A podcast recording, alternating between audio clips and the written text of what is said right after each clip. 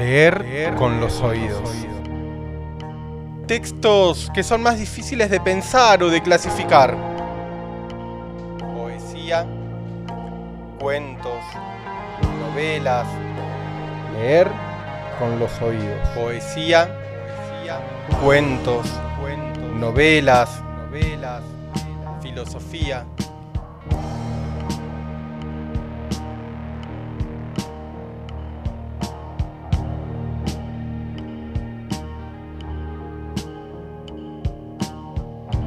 Recomendaciones de lecturas.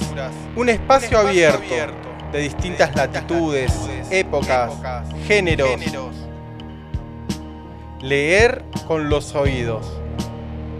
Leer con los oídos.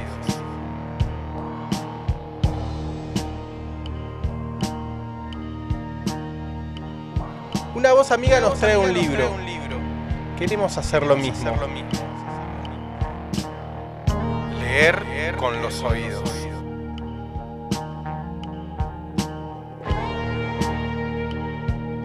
Producción, conducción, a cargo de Bernardo Durán. Leer con los oídos.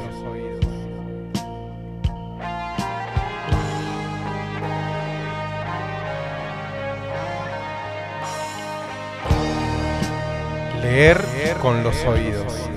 Leer con los oídos. Leer con los oídos.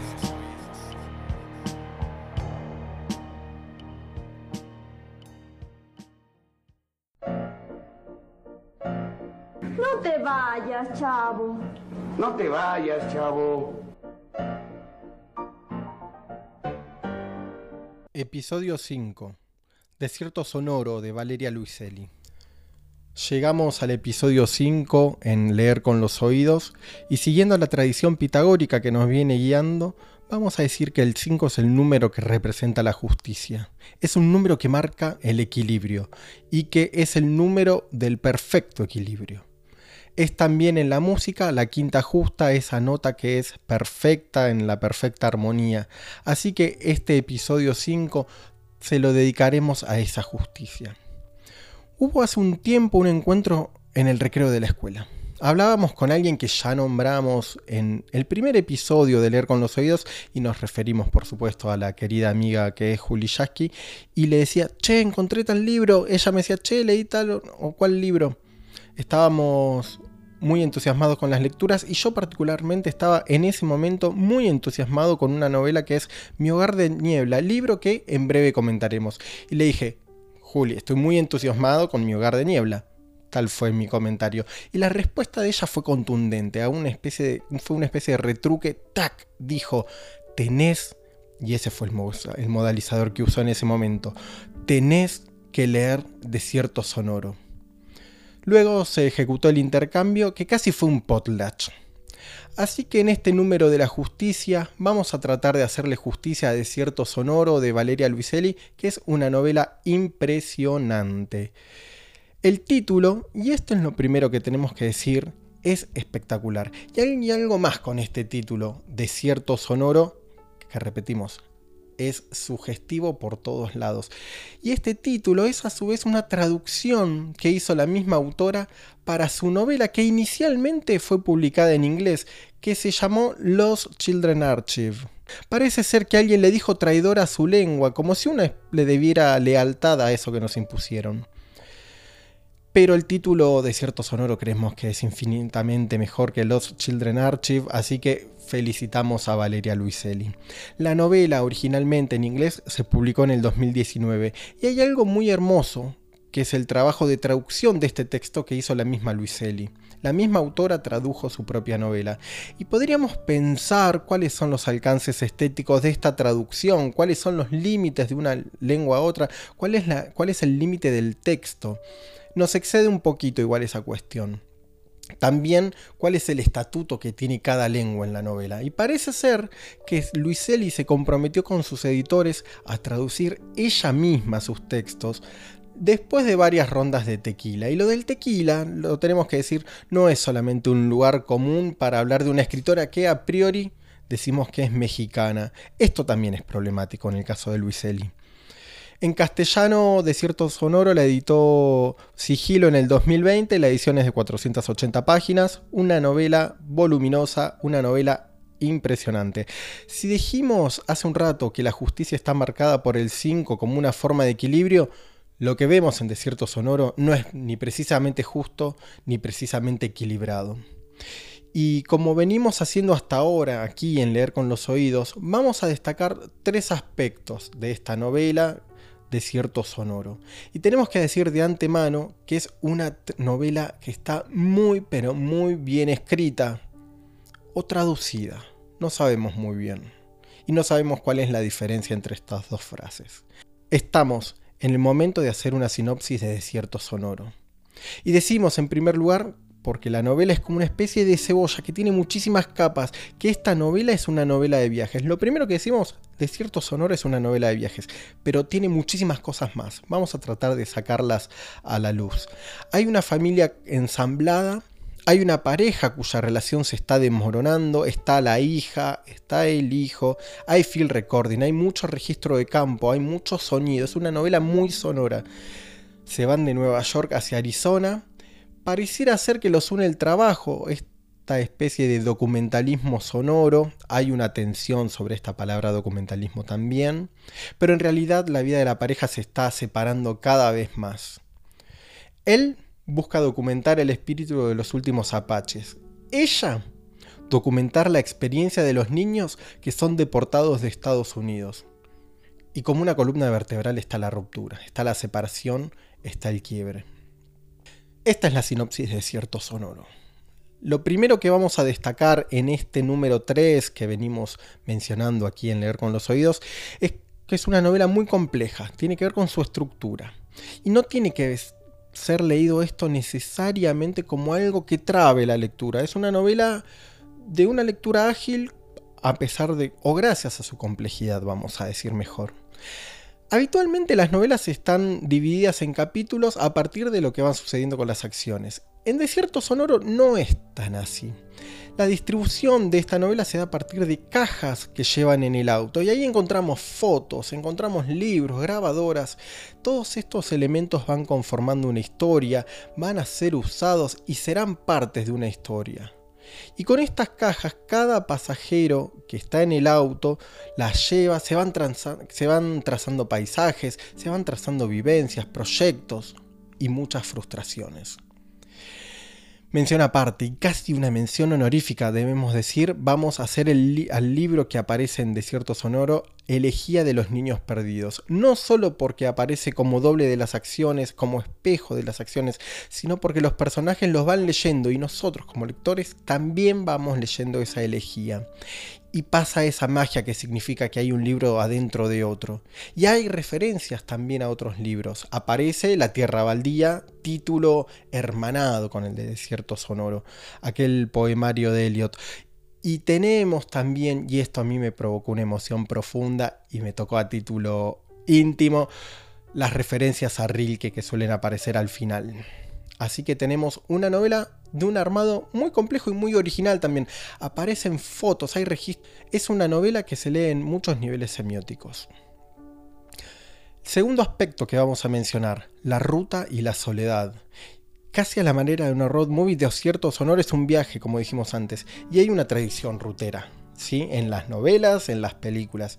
Y como en toda tradición de viaje también hay una depuración la relación de la pareja, decíamos antes, se está viniendo a pique y angustia esa sensación de derrota y angustia la soledad que además es una soledad que se da en compañía y esa soledad en compañía lo único que hace es acrecentarse.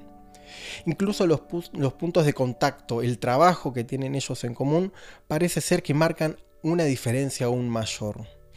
Encima están ahí la chica y el chico, los hijos de ellos, hijos de matrimonios y de historias pasadas. Están ahí sentados en el asiento trasero del auto, yendo a buscar los fantasmas de los apaches o los fantasmas de sus propios padres. Y esta soledad se ve acrecentada por la experiencia que viven estos niños, hijos y otros niños, que son los niños perdidos del libro rojo, de esa elegía de los niños perdidos.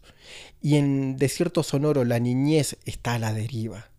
Quizás estén todos a la deriva, pero la niñez especialmente.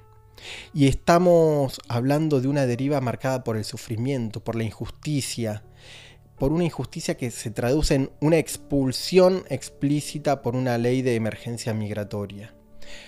Y también se los expulsa de ese espacio, de ese territorio, y se expulsa a los niños de esa propia infancia. Ya ni lo propio les queda. Y todo es sonido, todo es desierto, todo es soledad. Y quizás como parte de esta soledad tenemos una continua, una permanente percepción sonora del mundo, no tan visual, es una novela muy sonora. El mundo es sonoro. El mundo de Desierto Sonoro es un mundo que se escucha y también es un mundo desértico. Y para cerrar estas apreciaciones, estas impresiones sobre la novela de Valeria Luiselli, vamos a hablar sobre los niños perdidos, los diversos niños perdidos que aparecen en el texto. En primer lugar, vamos a hablar de la elegía para los niños perdidos, este libro ficcional escrito por esta autora ficcional que es Elcha Camposanto. Con el apellido tenemos también una referencia del tema y el tono. Camposanto es el lugar de muerte. Y cuenta este libro la elegía de los niños perdidos, cómo es el proceso de migración ilegal de un grupo de chicos las peripecias que se encuentran en estos textos son espantosas, son horribles y siempre presente está el miedo. Hay un miedo horrorífico a la muerte, hay terror a la muerte, hay terror al peligro, hay un terror particular al hombre que los cuida y hay un miedo muy específico que es el miedo a perder el tren, ese tren que los lleve, ese tren que los pueda pasar del otro lado de la frontera. La elegía, decíamos, es un texto ficcional que funciona como espejo para los hijos de la pareja. Y hay un momento que es excepcional, en el que la habilidad técnica de Luiselli conecta los dos mundos de una manera espectacular. Y decimos la palabra espectacular en su doble sentido. No vamos a decir cómo. Solamente vamos a decir que está cerca del final. Tenemos otros chicos perdidos. Tenemos a los guerreros águila, que son los guardianes de la memoria pache y que también perdimos su sonido. Tenemos otros niños perdidos, los hijos de Manuela, que fueron deportados y cuyo rastro está siguiendo ella. Y hay, en Desierto Sonoro, un encuentro de niños. Las historias tienen un punto de unión, un punto de confluencia, y podemos ser testigos de cómo poco a poco estas historias vuelven a desintegrarse en la lejanía. No te vayas, chavo. No te vayas, chavo. Las luces de la habitación están apagadas. Los niños duermen en su cama. Mi esposo y yo peleamos en la nuestra. Un intercambio de rutina sus adjetivos ponzoñosos, murmurados cortantemente de una almohada a otra, y mi silencio como un escudo sordo frente a su cara. Uno activo, la otra pasiva. Ambos igualmente agresivos. En el matrimonio solo existen dos tipos de acuerdos. Los acuerdos que una persona insiste en mantener y los acuerdos que la otra insiste en infringir. ¿Por qué tiene que haber siempre una leve reverberación de odio acompañando al amor? me escribió una vez una amiga parafraseando a alguien más. No recuerdo ya si me dijo que la frase era de Alice Munro o Lydia Davis. Después de la pelea, mi esposo se queda dormido y yo no. Un sentimiento de furia florece en mi esternón. Poco a poco, una distancia se abre entre su sueño y mi vigilia. Recuerdo que Charles Baudelaire escribió algo así como que todos somos convalecientes en un cuarto de enfermos, siempre queriendo cambiar de cama. Sin duda lo soy. Pero ¿a qué cama ir? ¿En dónde? La otra cama en esta habitación, junto al aliento de los niños, es acogedora, pero yo no quepo ahí. Cierro los ojos e intento no dejarme arrastrar hacia la fantasía de otros lugares y otras camas. Cada vez más mi presencia aquí en este viaje familiar, manejando hacia un futuro que muy probablemente no compartiremos, instalándonos en habitaciones de motel para pasar la noche, tiene algo fantasmal, de vida observada y no vivida. Sé que estoy aquí con ellos, pero a la vez no estoy. Actúo como esas visitas que están haciendo siempre las maletas, siempre listos para partir al día siguiente, pero que no se van, o como los ancestros en algunas novelas de realismo mágico, que mueren, pero después, se, olvidan de partir.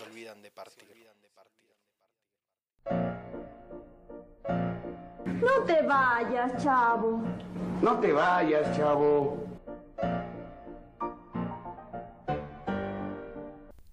Cerramos con la idea de desintegración.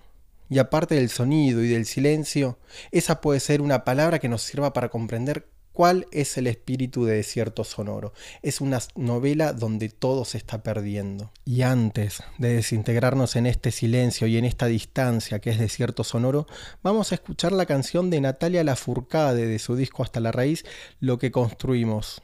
Nos despedimos de este episodio número 5 de Leer con los Oídos.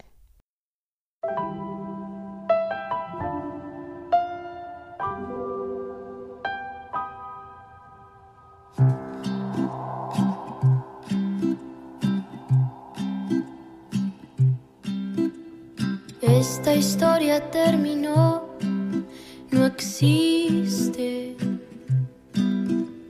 Lo que un día construimos se ha esfumado. Pareciera que es más fácil dejarnos. Pero eres un fantasma conmigo caminando. No creas que no valió la pena, no creas que no eres importante, al contrario, yo te amé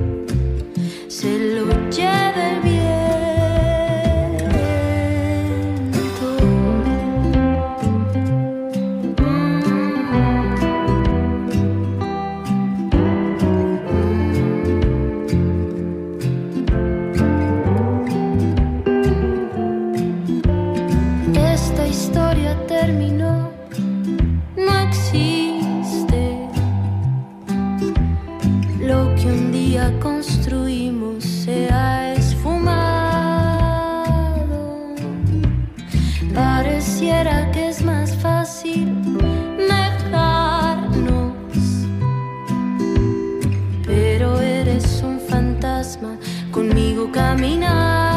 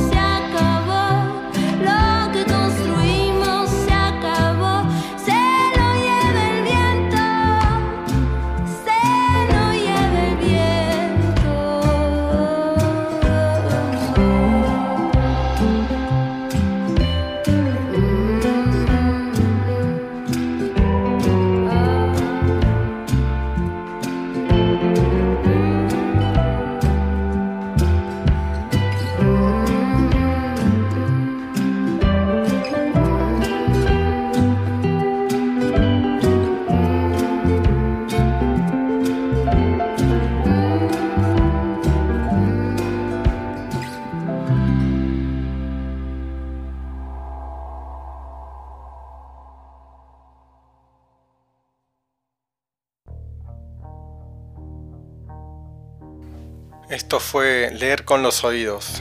Hasta el próximo episodio.